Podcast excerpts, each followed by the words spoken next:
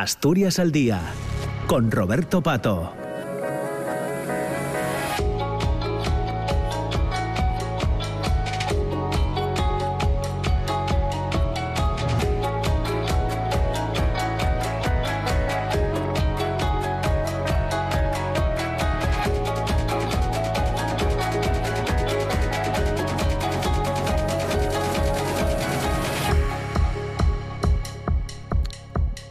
10 de la mañana, 7 minutos. Estamos ya de vuelta con esta segunda parte del programa Asturias al Día en este, en este viernes 22 de, de septiembre. Ya les había dicho al inicio del programa que eh, en, este día mm, queríamos charlar también con el secretario general de Comisiones Obreras en Asturias, con José Manuel eh, Zapico, eh, que ya está con nosotros. ¿Qué tal, Zapico? ¿Cómo estás? Hola, buenos días. Buenos días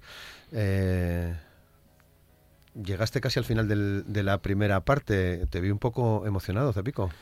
Bueno, porque desde luego Chile siempre está muy presente en todas aquellas personas que intentamos transformar la sociedad para avanzar en un mundo pues, más justo y de más igualdad. Desde luego el proyecto del presidente Salvador Allende nos, nos representa, ¿no? Ese anhelo de tratar de transformar las, realidades desde una amplia perspectiva democrática y de participación ciudadana. Mm tan abruptamente cortado por un golpe fascista y desde luego, bueno, mis primeras experiencias políticas y sociales fueron en el Comité de Solidaridad con América Latina, con el compañero Javier Arjona, con Alicia, con grandes compañeros y compañeras de las que aprendimos mucho y, desde luego siempre Chile tiene que estar presente en nuestros análisis y en nuestros sueños. Muy bien. Eh, bueno, decía también que comenzamos la semana charlando con, con Javier Fernández Lanero, secretario general de UGT en Asturias, en esa vocación que tenemos de tratar de trasladar también pues la, opinión de los agentes sociales eh, en, el programa. Hoy llega, llega tu turno. Eh, habéis mantenido, digo lo de Lanero porque en, los, en las últimas semanas habéis eh, compartido mesa con, miembros del gobierno, con, otros eh, colectivos, vamos, que ya habéis iniciado el curso para, para entendernos, ¿no? ¿Cómo, cómo están siendo estas, eh, estas, estas primeras semanas de contacto con, con el nuevo gobierno? Bueno, encontramos buenas experiencias, buenas perspectivas de querer aprovechar esta legislatura como una legislatura determinante para asentar los pilares del siglo XXI de una Asturias que se reconozca, que se sienta orgullosa, que mira al futuro con esperanza.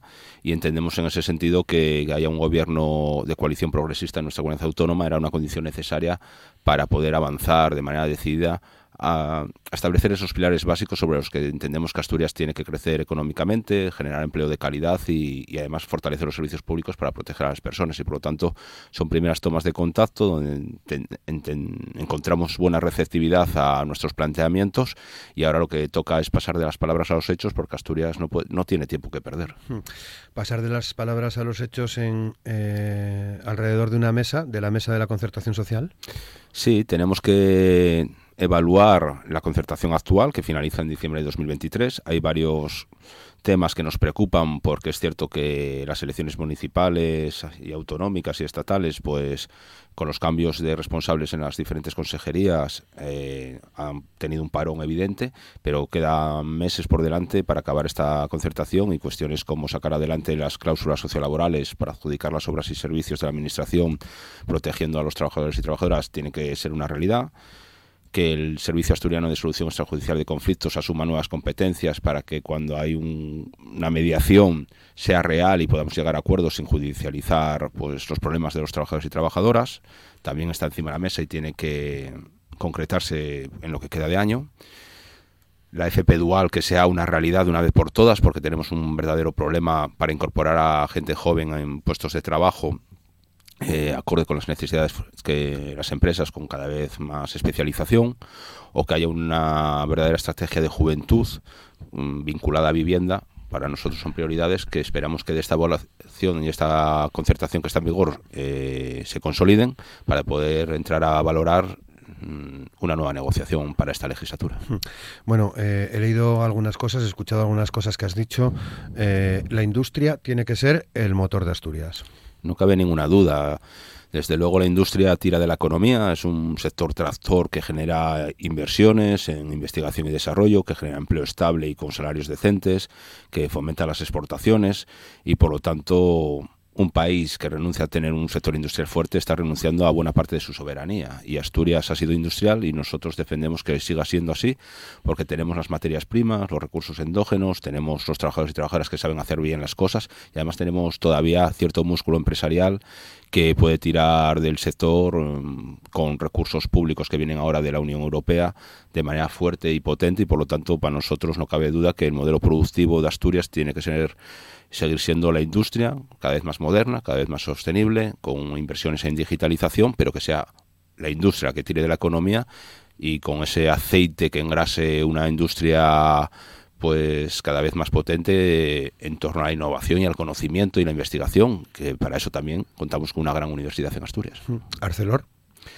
Arcelor nos preocupa, nos preocupa porque desde luego pese a que desde lo público se están haciendo todos los esfuerzos y más para apoyar las inversiones que se necesitan para su descarbonización, eh, nos preocupa la actitud de la empresa porque las relaciones laborales no son buenas, no hay en los comités de empresa la fluidez de información eh, necesaria para poder valorar que haya unas relaciones laborales modernas y de confianza donde se pueda apostar por por tratar de vehiculizar con la parte social los cambios que necesita la empresa, pero es que además mm, nosotros no vamos a permitir que la descarbonización signifique destrucción de puestos de trabajo, al contrario. La descarbonización, las inversiones millonarias con dinero público que van a llegar y que están a disposición de la empresa, tienen que servir para modernizarse y digitalizarse, pero tienen que servir también para generar empleo de calidad. Eh, y con derechos y por lo tanto nosotros entendemos que Arcelor tiene una oportunidad que no la puede desaprovechar pero que tiene que eh, aprovechar esa oportunidad mirando hacia lo social y generando empleo de calidad y no destruyéndolo. Bueno, empiezan a llegar algunas noticias. Eh, el ERE en Bayer, por ejemplo, en Asturiana de Laminados también eh, hay un expediente de regulación. Mm, ¿Qué nos dices? Bueno, hay vivimos un momento de incertidumbre en lo económico. Lo cierto es que la guerra de Ucrania sigue creando estragos tanto a nivel empresarial como social, con disparando los precios de la alimentación o precios de la electricidad, que hace muy difícil la competitividad de las empresas, pero también que la gente podamos llegar a final de mes.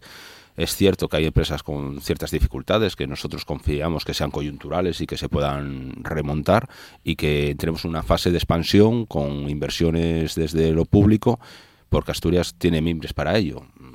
La fábrica de armas ha mm, presentado una inversión muy potente que garantiza el trabajo pues hasta la década de, del 2030 tenemos los astilleros asturianos que son punteros, tenemos oportunidades en torno al hidrógeno verde, tenemos empresas de energías renovables muy potentes que son mm, a nivel mundial punteras, tenemos puertos en Asturias que cada vez tienen más tráfico.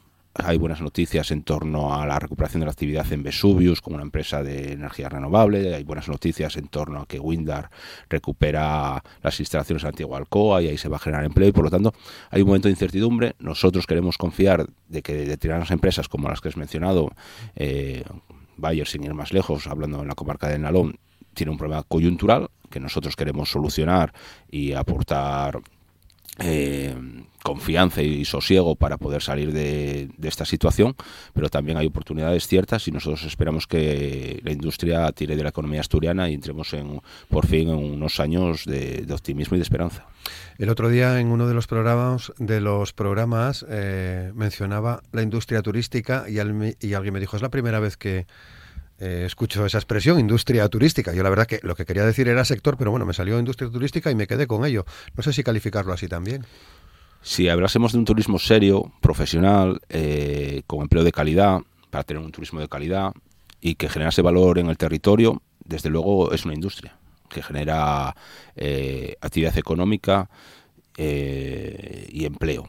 Ahora si hablamos de pirateo, de especulación, de, de estacionalidad, de empleo precario, pues desde luego el sector no se puede denominar de esa manera y nosotros estamos muy preocupados con lo que pasa con la patronal de la hostelería en Asturias. Va a matar la gallina de los huevos de oro a poco que siga por esta senda de querer tener beneficios rápidos a toda costa, sin tener en cuenta la protección medioambiental sin tener en cuenta los derechos de los trabajadores y trabajadoras. Les hemos emplazado desde hace dos meses a sentarse a una mesa de negociación para hablar de economía sumergida que hay en la hostelería, para hablar de conciliación de la vida laboral, para hablar de profesionalizar el sector con, con ofertas de empleo atractivas que permita a la gente joven incorporarse con cierta eh, entusiasmo al sector y poder desarrollar su vida profesional en el mismo. Eh, para hablar de las condiciones de trabajo que están ofertando y no hemos recibido respuesta. Por lo tanto, nos preocupa su actitud porque, desde luego, también Asturias ahora tiene una oportunidad en torno a la industria del turismo, pero hay que aprovecharla y eso se hace con diálogo. Em, es el momento de, de pararse y analizar las posibilidades que tenemos en Asturias relacionadas con el turismo, que eh, ya está consolidado, quiero decir que somos un, un destino turístico eh, consolidado, es el momento de pararse y ver qué se puede hacer?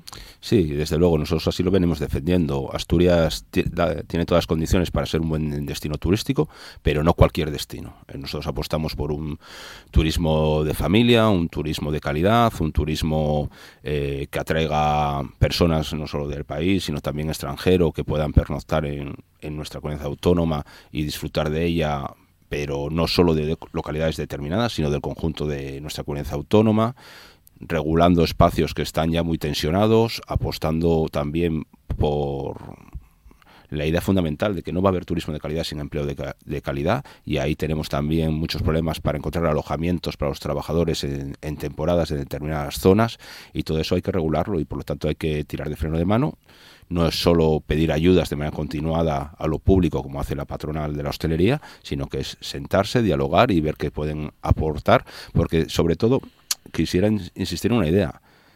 Hay muchos empresarios piratas en el sector de la hostelería que están haciendo competencia desleal al resto de empresarios y empresarias que tienen un proyecto serio, solvente y que quieren trabajar con rigor.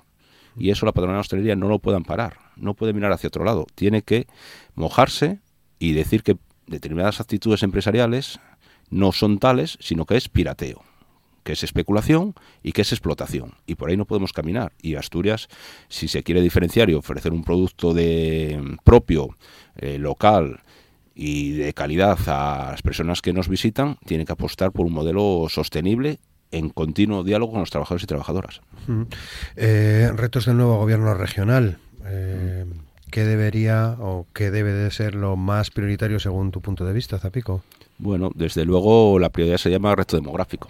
Cada vez somos menos asturianos y asturianas y más envejecidos. Eso eh, de por sí ya es un problema, pero es que además lastra la economía y lastra el futuro y por lo tanto tenemos que poner medidas encima de la mesa que permitan diseñar a 15 años las Asturias que queremos, donde la gente joven pueda vivir y trabajar, que deje de emigrar, porque es un drama que formamos a gente muy bien preparada, pero que desarrolla su actividad profesional fuera de Asturias, y que además sea un territorio de oportunidades para que gente que no vive actualmente en Asturias, de otras comunidades autónomas o de otros países, puedan ver un destino de calidad de vida y, de desarrollo profesional en Asturias. Y eso, desde luego, debería ser la prioridad de esta legislatura, diseñar las Asturias del siglo XXI con oportunidades laborales y calidad de vida. A partir de ahí, Mm, el sector industrial y la transición energética no la podemos perder en ningún momento de, vista. Tenemos que fortalecer nuestros servicios públicos con una sanidad de calidad, dejando atrás las listas de espera actuales, fortaleciendo la atención primaria, metiendo recursos a todo lo relacionado con la salud mental, que es la pandemia del siglo XXI que tenemos que abordar. Tenemos que fortalecer nuestras escuelas y la educación pública, mm, generalizar las escuelas de 0 a 3, que sería una gran medida también para apostar por la, por la natalidad y eliminar determinadas eh, reminiscencias de segregación tanto de género como de clase que existe en la educación. Entendemos también que las infraestructuras es otra de las cuestiones mm, fundamentales de esta legislatura. Basta ya de que, los el ferrocarril de cercanías eh, funcione tan mal. De hecho, ahora a las 11 nosotros convocamos una concentración en la estación de Uría en Oviedo en torno a la Semana Europea de Movilidad en la que estamos para denunciar el colapso de las cercanías asturianas porque no es de recibo que la gente vaya a coger un tren y no sepa si va a poder llegar a la hora a trabajar. La llegada del AVE es una gran noticia, una reivindicación histórica desde hace más de 30 años que yo creo que sí vamos a ver ya culminada y será un antes y después para el desarrollo de Asturias. Estamos convencidos de ello y hay que aprovecharla. También todo relacionado con vivienda y juventud es fundamental. La vivienda tiene que dejar de ser un bien de especulación para ser un derecho y que la gente joven se pueda emancipar a, edades naturales y no seguir conviviendo en el hogar familiar hasta, eh, bueno, pues más allá de lo, yo creo que diría, antinatural, ¿no? Eh, y ahí también, pues vivienda y juventud va a ser un reto muy importante. Y la última que mencionaría sería todo relacionado con igualdad. Eh, tenemos que atajar brechas salariales. Asturias es la comunidad autónoma con mayor diferencia salarial entre hombres y mujeres en trabajos iguales o de igual valor y eso tiene que acabar y por lo tanto hay que tener un plan claro de, de igualdad y empezaríamos mm, exigiendo a la Administración Autonómica que de ejemplo. En Asturias, el Gobierno de Asturias no ha impulsado para sus trabajadores y trabajadoras un plan de igualdad y, por lo tanto, dando ejemplo sería una buena manera de empezar a atajar esa brecha salarial que estamos denunciando. Bueno, eh, investidura, amnistía, mm. nuevas elecciones. Sí, sí, nos da para toda la mañana, Roberto. Tenemos cinco minutos, más o menos, seis, estirando un poco. Bueno, la verdad es que vivimos un momento de incertidumbre política, económica y social. Mm, política es evidente tras los resultados electorales que el Partido Popular no tiene una mayoría suficiente para su investidura. De hecho, ya está jugando a hacer oposición con las movilizaciones que está convocando antes de enfrentarse o intentar recabar los apoyos necesarios para esa investidura del, señor Feijo. Y, y veremos la capacidad de resiliencia, diría yo, del candidato del Partido Socialista, de Pedro Sánchez, una vez más, para tratar de conformar ese gobierno con los apoyos suficientes. Debe, evidentemente, no es nada sencillo. Mm, tenemos partidos independentistas que en una situación política de la que, a la que buen seguro van a tratar de sacar el máximo rédito posible y ahí hay límites que no se pueden sobrepasar. Nosotros entendemos que cualquier medida de gracia que ayude a la convivencia es positiva dentro del marco constitucional y el encaje democrático que tiene que tener, pero a la par entendemos que no se pueden realizar determinadas concesiones que pongan en riesgo la cohesión territorial y social del país. Mm. Y ahí nosotros mm, defendemos de manera clara y nítida que cualquier trabajador y trabajadora en cualquier comunidad autónoma tiene que tener los mismos derechos, al igual que tiene las mismas obligaciones que en otras comunidades autónomas, independientemente de dónde viva. Y por lo tanto, nos creemos que Asturias no es ni más ni menos que otras comunidades autónomas y por lo tanto defendemos que cualquier investidura tiene que eh, respetar ese principio básico y además elevar el listón. Yo creo que la investidura tiene que hablarse de muchas más cuestiones. Hay que abordar una reforma de la financiación de las administraciones locales, tenemos que abordar esta legislatura cuestiones fundamentales como es la financiación autonómica, como es un pacto por una nueva fiscalidad más justa para que cumplir con la Constitución y que tengamos una hacienda pública redistributiva y, progresiva, más justa, y también todo relacionado con el fortalecimiento de los servicios públicos, sobre todo a nivel estatal habría que desarrollar cuestiones relacionadas con la política de cuidados, que es el otro gran pilar del estado de bienestar que queda por desarrollar. Y finalmente, mm, también en la investidura habría que buscar acuerdos amplios para seguir profundizando en, la reforma laboral que, que ha traído más empleo de calidad y más contratos indefinidos a esta legislatura después del pacto que hemos tenido, pero queda mucho por hacer. Hay que hablar de inducir los despidos. Somos el país de la Unión Europea eh, que más despide al trimestre a sus trabajadores y trabajadoras. Hay que hablar de regular las plataformas las plataformas digitales y todo relacionado con la inteligencia artificial, cómo afecta al mundo del trabajo. Tenemos que abordar y regular mejor la subcontratación y hablar también de reducción de jornada y por lo tanto, bueno, mm, el momento político es muy interesante, es de incertidumbre y la mejor manera de darle certezas es empujando desde el mundo organizado de los trabajadores y trabajadoras para avanzar en derechos e, e igualdad. Hmm. Bueno, veremos a ver qué ocurre con la investidura de Feijóo el, eh, la próxima semana y dependiendo de lo que ocurra, pues la, investidura de, Pedro Sánchez, ¿confías en que pueda lograr eh, apoyos suficientes? Lo deseo, lo deseo. Ahora, por eso habla de resiliencia, ¿no? Es verdad que el presidente en funciones actual, Pedro Sánchez, ha demostrado mucha resiliencia en su trayectoria política, mm, es indudable, y, y además mm, me consta que Sumar está arrimando el hombro también, intentando eh, buscar vías de negociación, abrir otras posibilidades con todas las organizaciones políticas que deben apoyar esa investidura y yo creo que el reto es tremendo, pero confío y lo deseo, al menos lo deseo. Y después veremos eh, si da de sí los números, pero desde luego el peor de los escenarios es el bloqueo político y la repetición electoral. El país con las inversiones de los fondos europeos a las ejecutándose, con los retos que hemos mencionado, con los problemas que tenemos los trabajadores y trabajadoras para llegar cada vez con cierta solvencia a final de mes, es decir, la subida de los precios de la alimentación, de la electricidad, de los combustibles, ahora las hipotecas que son pues una soga al cuello de muchas familias para poder cubrir sus necesidades básicas porque el Euribor está por las nubes y no se pueden pagar las hipotecas. Bueno, el país tiene suficientes retos como para llamar a la seriedad de todos los partidos políticos a que hagan su trabajo y su trabajo es eh, conformar una mayoría estable para abordar esos retos durante la legislatura y el primer paso es conformar un gobierno.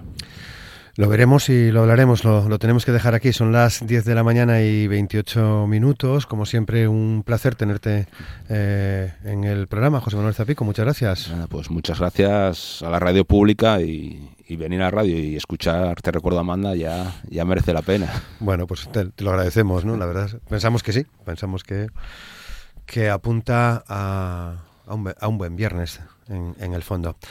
Eh, nos vamos, son, ya digo, la, casi las 10 eh, de la mañana y 29 minutos. Ponemos el punto y final a, este recorrido que hemos hecho desde las 9 eh, con, con Mario Morós, con Carmen Yáñez, con Javier Arjona y en esta segunda parte con, José Manuel Zapico. El lunes, a partir de las 9, seguiremos analizando la, la actualidad con, con, nuevos invitados en el, en el programa. La semana que viene en lo político es una semana mm, de alto voltaje, si me permiten la, expresión, y aquí estaremos para bueno tratar de acercar la opinión, eh, eh, las opiniones con la mayor pluralidad y la mayor objetividad posible, que es lo que intentamos hacer cada día. Disfruten del fin de semana, les esperamos el lunes en la radio pública en RPA. Muchas gracias, saludos.